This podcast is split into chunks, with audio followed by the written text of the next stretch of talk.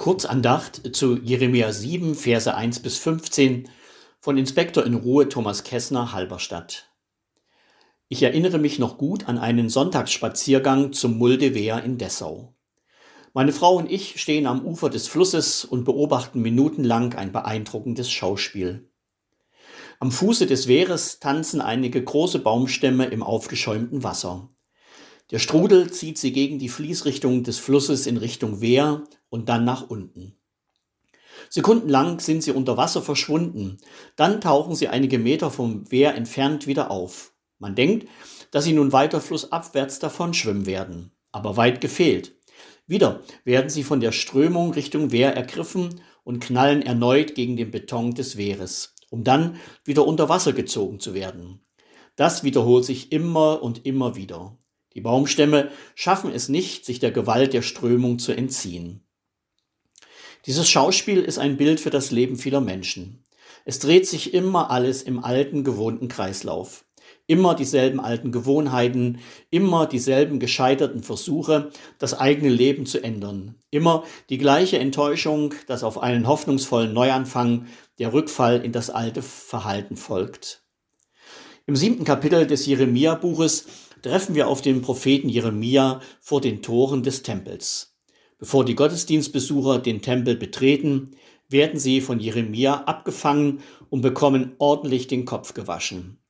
Ihr seid Diebe, Mörder, Ehebrecher und Meineidige und opfert dem Baal und lauft fremden Göttern nach. Das sind markige Worte, die eigentlich ihre Wirkung nicht verfehlen sollten. Aber weit gefehlt. Die Angesprochenen halten Jeremia entgegen, dass die Tempelpriester ihnen ein gutes Gewissen gemacht haben mit den Worten, hier ist der des Herrn Tempel, hier kann euch nichts passieren, hier wohnt Gott und der vergibt euch.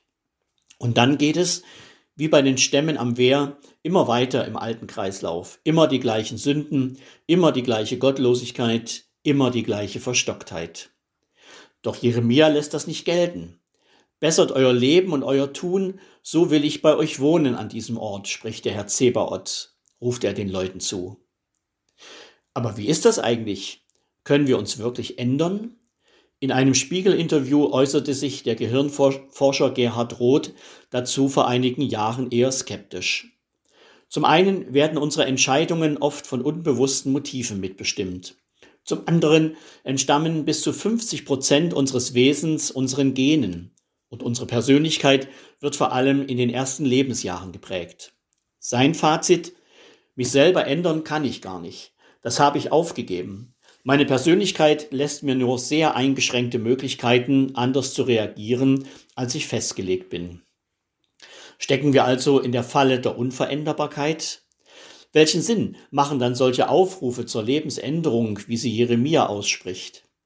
Über diese wichtige Frage haben der Humanist Erasmus von Rotterdam und der Reformator Martin Luther in den Jahren 1524 und 25 einen theologischen Streit geführt.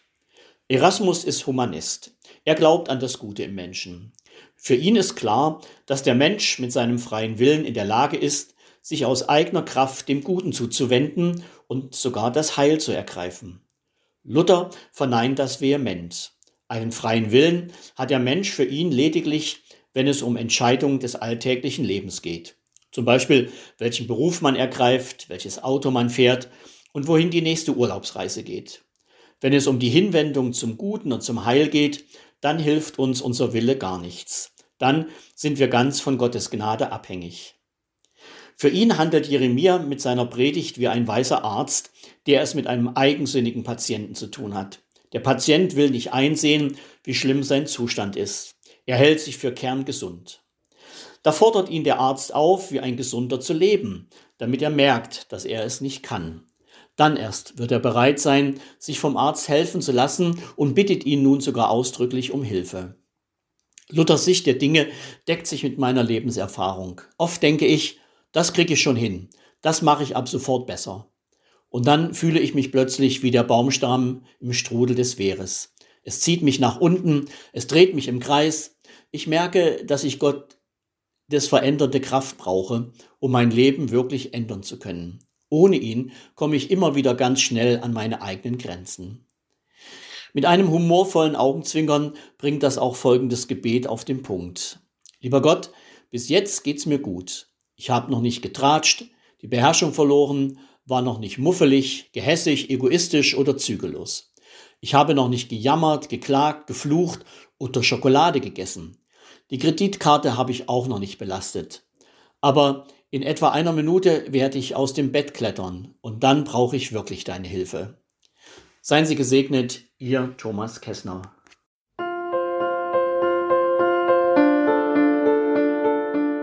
Dies war eine Folge aus unserem Podcast In einem Jahr durch die Bibel, ein Projekt des Gemeinschaftsverbandes Sachsen-Anhalt.